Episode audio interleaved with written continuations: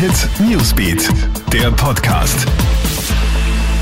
Schönen Abend, ich bin Tatjana Sickel vom Kronehit Newsbeat und das ist der Kronehit News Podcast. Diese Themen beschäftigen uns heute.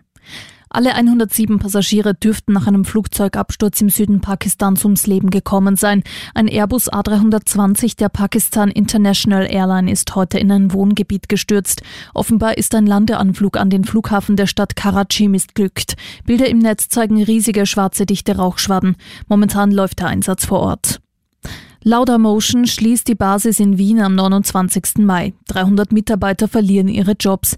Die Billig Airline setzt damit ihre Drohung in die Tat um, denn die Gewerkschaft hatte zuvor ein Ultimatum der Ryanair-Tochter verstreichen lassen und dem neuen Kollektivvertrag mit deutlich niedrigeren Löhnen nicht zugestimmt.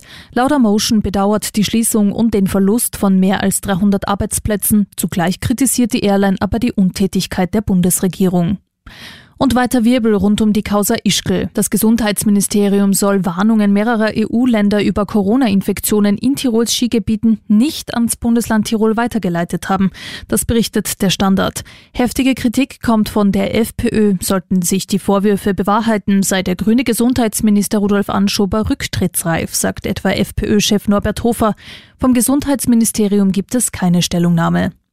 Das war's auch schon wieder up to date. Bist du immer im Kronehit Newsbeat auf Kronehit.at und natürlich in diesem Podcast. Du kannst uns auf allen Kanälen abonnieren.